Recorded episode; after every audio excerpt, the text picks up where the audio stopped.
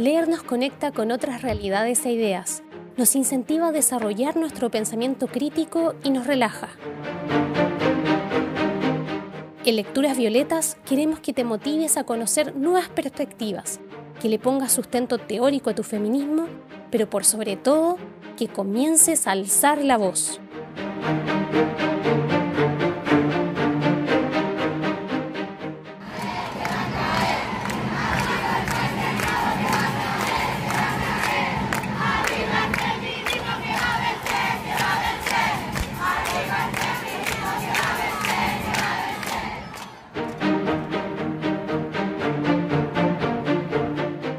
Soy Sofía Calvo y te invito a abrir una nueva página. Hoy en Lecturas Violetas leeré un fragmento del libro La Mujer Invisible de la periodista británica, escritora, activista y consultora Caroline Criado Pérez, cuya primera edición en español fue editada en enero del 2020 por Seix Barral. La bajada de título de este texto es Descubre cómo los datos configuran un mundo hecho por y para los hombres.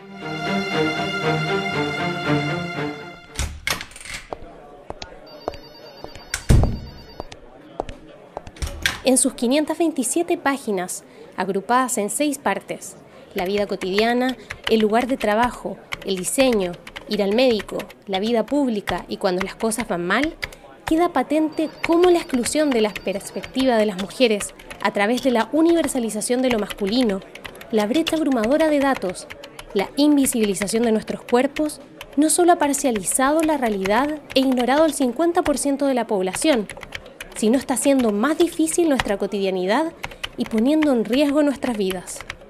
Hoy leeré desde la página 162 a la 173 correspondiente al subtítulo El efecto Henry Higgins, de la segunda parte del libro llamada El lugar de trabajo.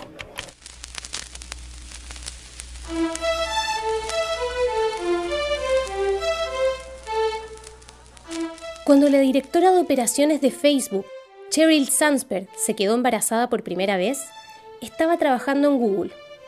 Mi embarazo no fue fácil, escribió en su libro Vayamos Adelante, de gran éxito comercial.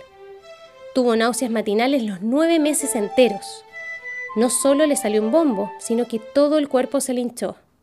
Los pies le aumentaron dos números, convirtiéndose en bultos de formas extrañas que solo podía ver cuando los apoyaba en una mesa baja. Citaban su texto.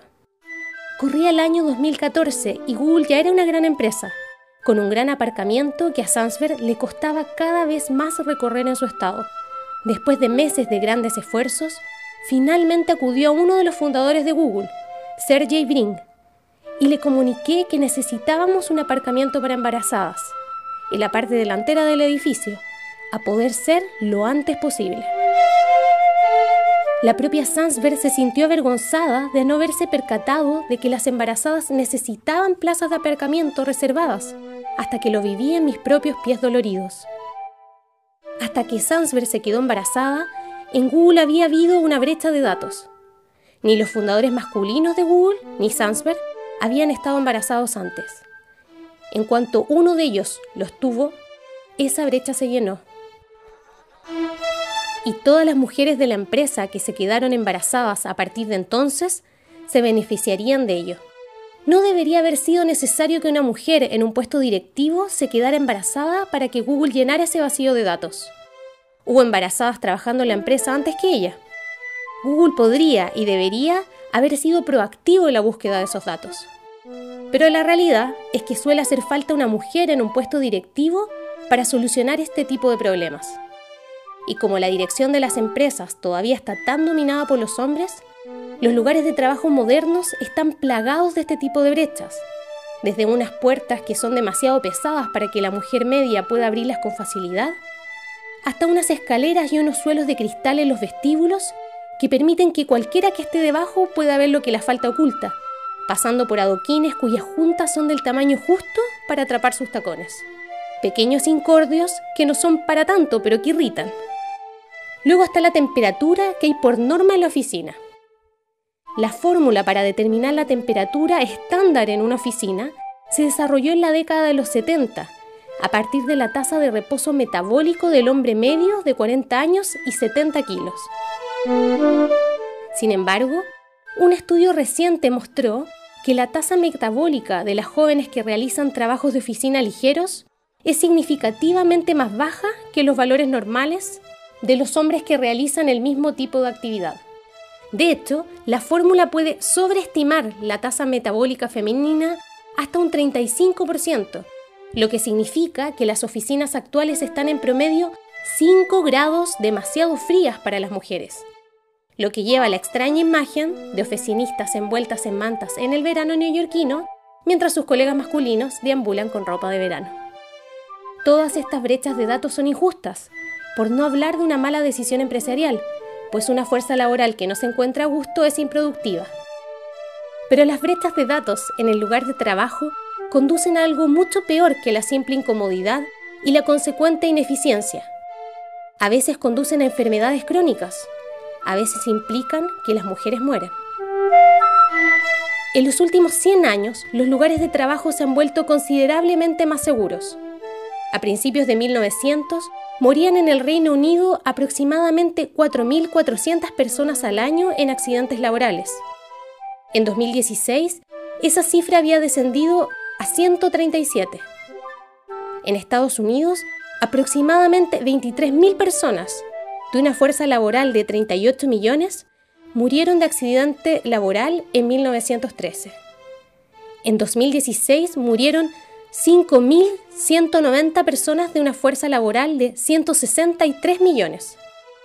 Esta significativa reducción de los accidentes fatales se debe en gran medida a la presión sindical hacia los empresarios y gobiernos para que mejoren los niveles de seguridad. Desde la Ley de Salud y Seguridad en el Trabajo de 1974, las muertes en el lugar de trabajo se han reducido a un 85% en el Reino Unido. Pero hay una salvedad en esta noticia. Si bien las lesiones graves en el trabajo han disminuido en los hombres, hay indicios de que han aumentado en las mujeres. Este incremento entre las trabajadoras está relacionado con la brecha de datos de género. Como tradicionalmente la investigación laboral se ha centrado en las industrias en las que predominan los hombres, el conocimiento que se tiene sobre cómo prevenir las lesiones de las mujeres es, como mínimo, fragmentario. Sabemos todo sobre el levantamiento de cargas pesadas en la construcción, cuáles deben ser los límites de peso o cómo puede hacerse de manera segura. Pero cuando se trata de levantar objetos pesados en el trabajo de cuidados, eso es trabajo de mujeres. ¿Y quién necesita formarse para eso? Beatrice Bulganger no recibió ninguna información. Como cuidadora doméstica de personas mayores, aprendió todo en el trabajo. Pero entre sus tareas había muchos levantamientos, a menudo de personas con sobrepeso. Un día, mientras ayudaba a una mujer a salir del baño, se le dislocó el hombro. Todo lo que rodeaba la articulación se estaba desintegrando, con toda la revista sobre salud ocupacional Hazards. Los médicos tuvieron que cortar la cabeza del húmero. Al final, Boulanger necesitó un reemplazo de hombro completo y ya no puede realizar su trabajo. Boulanger no es un hecho aislado. Las mujeres que trabajan como cuidadoras y asistentas pueden levantar más peso en un turno que un obrero de la construcción o un minero. Hace tres años solo había un lavado en el piso de arriba, dijo a Equal Times una encargada de limpieza de un centro cultural de Francia. Teníamos que llevar los cubos arriba y abajo cuando el agua se ensuciaba. Nadie cayó en la cuenta. Y a diferencia de los obreros de la construcción y los mineros, cuando estas mujeres se van a casa no es para descansar, sino que hacen un segundo turno no remunerado, en el que tienen que seguir levantando, arrastrando, agachándose y frotando. En su retrospectiva de una vida dedicada a la investigación sobre la salud ocupacional de las mujeres de 2018, Kerin Messing, genetista y profesora de ciencias biológicas en la Universidad de Montreal, escribe que todavía no se han realizado investigaciones biomecánicas sobre los efectos del tamaño de los senos en las técnicas de lifting asociadas con el dolor de espalda, a pesar de que la ingeniera Angela Tate de Memorial University alertó a los científicos del sexo masculino en los estudios biomecánicos que se hicieron en la década de los 90. Messing también señala que las partes de las mujeres sobre el dolor musculoesquelético asociado con el trabajo se siguen tratando con escepticismo, a pesar de la acumulación de informes que indican que los sistemas de dolor funcionan de manera diferente entre mujeres y hombres. Mientras tanto, hemos advertido hace muy poco que casi todos los estudios sobre el dolor se han realizado exclusivamente con ratones machos. Las brechas de datos de género en la salud ocupacional a veces se atribuye a que los hombres tienen más probabilidades que las mujeres de morir en el trabajo. Pero si bien es cierto que los accidentes más dramáticos siguen dominados por los trabajadores varones, esta no es la historia completa, porque un accidente laboral no es de ningún modo la única forma en la que el trabajo puede matar a un empleado. De hecho, ni siquiera es la más común. Cada año mueren 8.000 personas de algún cáncer relacionado con su trabajo y aunque la mayoría de las investigaciones en este campo se han realizado en hombres, dista mucho de ser evidente que ellos sean los más afectados. En los últimos 50 años, las tasas de cáncer de mama en el mundo industrializado han aumentado significativamente. Pero al no investigarse los cuerpos, las ocupaciones y los entornos de las mujeres, faltan los datos de lo que hay exactamente detrás de este aumento. Sabemos prácticamente todo acerca de las enfermedades relacionadas con la exposición al polvo del carbón de los mineros, me comenta Rory O'Neill, investigadora de políticas laborales y ambientales de la Universidad de Stirling. Pero no puede decirse lo mismo de las exposiciones físicas o químicas en los trabajos de las mujeres. Esto ha sido en parte un problema histórico. Para muchas enfermedades de larga latencia como el cáncer, explica O'Neill, Pueden pasar décadas antes de que la pila de cuerpos sea lo suficientemente grande como para llegar a una conclusión. Llevamos varias generaciones contando los cuerpos en los trabajos tradicionalmente de hombres, la minería, la construcción. En concreto, hemos contado los cuerpos masculinos, cuando las mujeres trabajan en esas industrias o se sometían a exposiciones similares, a menudo se las descartaba de los estudios como factores de desviación. Mientras tanto, en casi todas las industrias dominadas por mujeres simplemente no se realizan estudios. De tal modo que, aunque los comenzáramos ahora, dice O'Neill, tendría que pasar una generación de trabajadoras antes de que tuviéramos datos útiles. Pero no los hemos empezado. En lugar de ellas, seguimos basándonos en los datos de los estudios realizados en hombres, como si se aplicaran a las mujeres concretamente hombres caucásicos de entre 25 y 30 años y 70 kilos. Este es el hombre de referencia, y su superpoder consiste en representar a la humanidad como un todo. Por supuesto, no es así.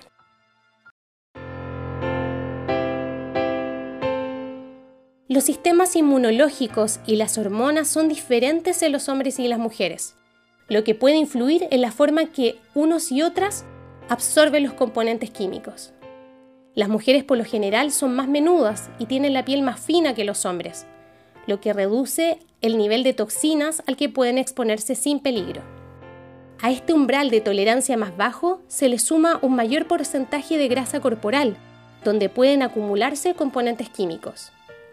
Como consecuencia, los niveles de radiación que son seguros para el hombre de referencia son todo menos seguros para las mujeres. Lo mismo ocurre con toda una serie de componentes químicos de uso común. Aún así, persiste el enfoque de que el nivel del hombre, por defecto, es válido para todos. Esto se ve agravado por las pruebas que se realizan a los componentes químicos. Para empezar, suelen probarse de forma aislada y sobre la base de una sola exposición. Pero no es así como las mujeres tienden a encontrárselos, ya sea en casa, en productos de limpieza y cosméticos o en el lugar de trabajo. En los salones de uñas, donde la fuerza laboral es casi exclusivamente femenina y a menudo migrante, esta estará expuesta diariamente a una amplia gama de componentes químicos que se encuentran con frecuencia en los esmaltes, quitasmaltes, geles, lacas, desinfectantes y pegamentos que son elementos básicos en su trabajo. Muchas de estas sustancias químicas se han relacionado con el cáncer, los abortos espontáneos y las enfermedades pulmonares, algunas pueden alterar las funciones hormonales normales del cuerpo. Después de un turno de trabajo remunerado, muchas de estas mujeres irán a casa y comenzarán un segundo turno no remunerado, donde estarán expuestas a otros componentes químicos que se encuentran en todos los productos de limpieza comunes. Los efectos de este cóctel siguen siendo en buena parte desconocidos, aunque la investigación indica que puede ser mucho más tóxico exponerse a ellos mezclados entre sí que de forma individual. La mayoría de las investigaciones sobre componentes químicos se han centrado en su absorción a través de la piel, dejando de lado la cuestión de que la absorción a través de la piel masculina más gruesa puede no ser la misma que en las mujeres. La piel no es ni mucho menos la única forma en que las mujeres que trabajan en salones de uña irán absorbiendo los componentes químicos. Muchos de ellos son extremadamente volátiles, lo que significa que se evaporan en el aire a temperatura ambiente y pueden inhalarse junto con las considerables cantidades de polvo que producen al limar las uñas acrílicas. La investigación sobre el efecto que todo ello puede tener en las trabajadoras es prácticamente inexistente. Pero los datos, aunque llenos de lagunas, van aumentando. Anne Rosenford, una investigadora de la salud de la mujer, cuenta cómo empezaron a caer en la cuenta de que podían tener un problema en Canadá en uno de los centros médicos comunitarios del centro de Toronto, que está muy cerca del Chinatown, estaban atendiendo a muchas mujeres que tenían una serie de afecciones tradicionalmente asociadas con la exposición a componentes químicos, explica. Resultó que todas trabajaban en salones de uñas. Según varios estudios sobre la calidad del aire en los salones de uñas, en ellos rara vez se superan los límites de la exposición ocupacional, pero estos límites se basan en datos que no tienen en cuenta el impacto de la exposición crónica a largo plazo. Y esto es especialmente problemático en el caso de sustancias químicas disruptivas endocrinas, EDC por sus siglas en inglés, porque a diferencia de la mayoría de las toxinas, pueden ser nocivas incluso en concentraciones muy bajas y se encuentran en una amplia gama de plásticos, cosméticos y productos de limpieza. Las EDC mimetizan las hormonas reproductivas y por lo tanto pueden alterarlas, lo que desencadena cambios en el funcionamiento de las células y los órganos, con un impacto en todo un abanico de procesos metabólicos, de crecimiento y reproductivos en el cuerpo. Los datos sobre las EDC y su impacto en las mujeres son limitados, pero lo que sabemos es suficiente para hacernos reflexionar y sin duda debería ser suficiente para poner en marcha un programa de recogida de datos a gran escala. Se sabe que las EDC están relacionadas con el cáncer de mamas y varios estudios han revelado que los cosmetólogos corren un riesgo particularmente alto de contraer la enfermedad de Hodgkins, mieloma múltiple y cáncer de ovarios.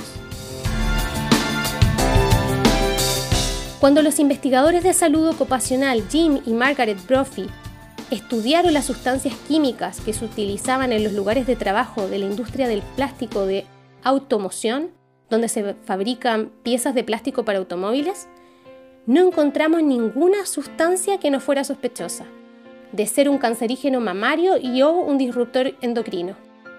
Si estás acampando alrededor de una fogata y alguien tira al fuego una botella de plástico o una taza de espuma de poliuretano, la gente huye, señala Brophy. El olor basta para avisarte de que es tóxico. Bueno, eso es lo que esas mujeres hacen a diario al trabajar con máquinas de moldeo que calientan estos gránulos de plástico que están llenos de toda clase de EDC.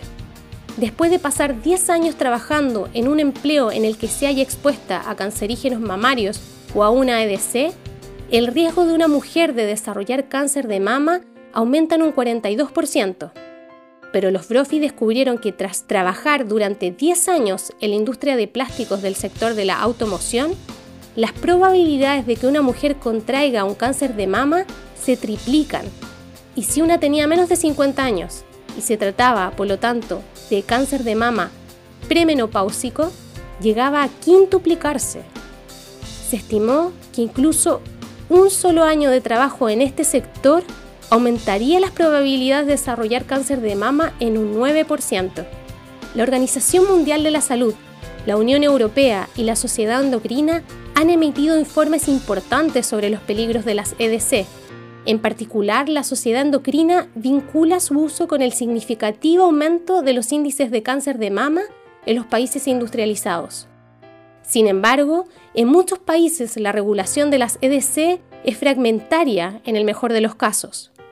Los foptalatos, algunos de los cuales han demostrado que tienen propiedades de alteración endocrina, son componentes químicos que se usan para suavizar los plásticos. Se encuentran en una amplia gama de productos, desde juguetes para niños hasta cortinas de baño. También se usan en esmaltes de uña, perfumes y humectantes para la piel, y se pueden encontrar en el recubrimiento exterior de los medicamentos y en los tubos utilizados en los instrumentos médicos. En Canadá solo están regulados explícitamente en artículos de vinilo blando para niños. Su uso en la industria cosmética canadiense se halla en gran medida sin regular. En la Unión Europea se prohibió a partir de 2015 la producción de EDC a menos que estuvieran autorizadas para un propósito específico, pero en los productos importados del extranjero no existe tal prohibición. En Estados Unidos hay leyes federales que exigen a las empresas de productos de limpieza indicar los ingredientes. En Estados Unidos las mujeres realizan el 70% de la limpieza doméstica y constituyen el 89% de los empleos de la limpieza de hoteles y doméstica, de los cuales la mayoría son de minorías étnicas. Y según un informe reciente, incluso los productos de limpieza supuestamente ecológicos contienen EDC. Cuando se analizaron las compresas menstruales de Always en 2014, se descubrió que contenían varios componentes químicos como el estireno, el cloroformo y la acetona, que se han identificado como agentes cancerígenos o toxinas reproductivas y de desarrollo. Está claro que necesitamos más cantidad de datos y de mayor precisión sobre la exposición de las mujeres a sustancias químicas. Necesitamos datos que se desglosen y analicen por sexo y que abarquen el estado reproductivo. Y hay que medir los efectos físicos para las propias mujeres, en lugar de limitarse a los fetos y a los recién nacidos como suele ocurrir en la actualidad. Necesitamos que los investigadores entiendan que debido a la carga de trabajo no remunerado, las mujeres a menudo están dentro y fuera de la fuerza laboral y tienen más de un empleo a la vez, lo que puede llevar, en palabras de Rory O'Neill, a un cóctel de exposiciones. Y eso significa que es probable que la investigación que monitoriza solo un empleo haya una importante brecha de datos de género. No hay duda que se están muriendo mujeres como resultado de la brecha de datos de género en la investigación de salud ocupacional, y no hay duda de que nos surge comenzar a recopilar de forma sistemática más datos sobre los cuerpos de las mujeres en los lugares de trabajo. Pero esta cuestión tiene un segundo aspecto, porque como demuestra el seguimiento del mito de la meritocracia, cerrar la brecha de datos de género solo es el primer paso. El movimiento siguiente y realmente crucial es que los gobiernos y las organizaciones utilicen esos datos para forjar su política. Y esto no está sucediendo. En Canadá, donde sí existen datos desglosados por sexo sobre la exposición a sustancias químicas, el gobierno continúa aplicando una ingesta diaria media de muchas sustancias. En el Reino Unido, el cáncer de mama vinculado al trabajo por turnos no está en la lista de enfermedades previstas por el Estado, aunque cada año aproximadamente 2.000 mujeres lo contraen. Tampoco se relaciona el asbesto con el cáncer de ovarios, a pesar de que la Agencia Internacional de Investigación sobre el Cáncer lo ha clasificado como sustancia de alto riesgo, y es el cáncer ginecológico más común entre las mujeres del Reino Unido. De hecho, el organismo ejecutivo de salud y seguridad del Reino Unido ni siquiera rastrea ni contabiliza los casos de cáncer de ovario relacionados con el asbesto.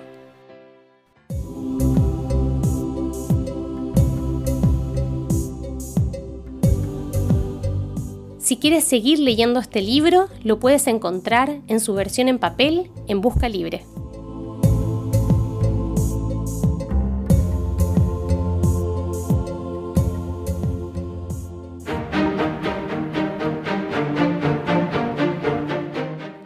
Violetas es un podcast de QT.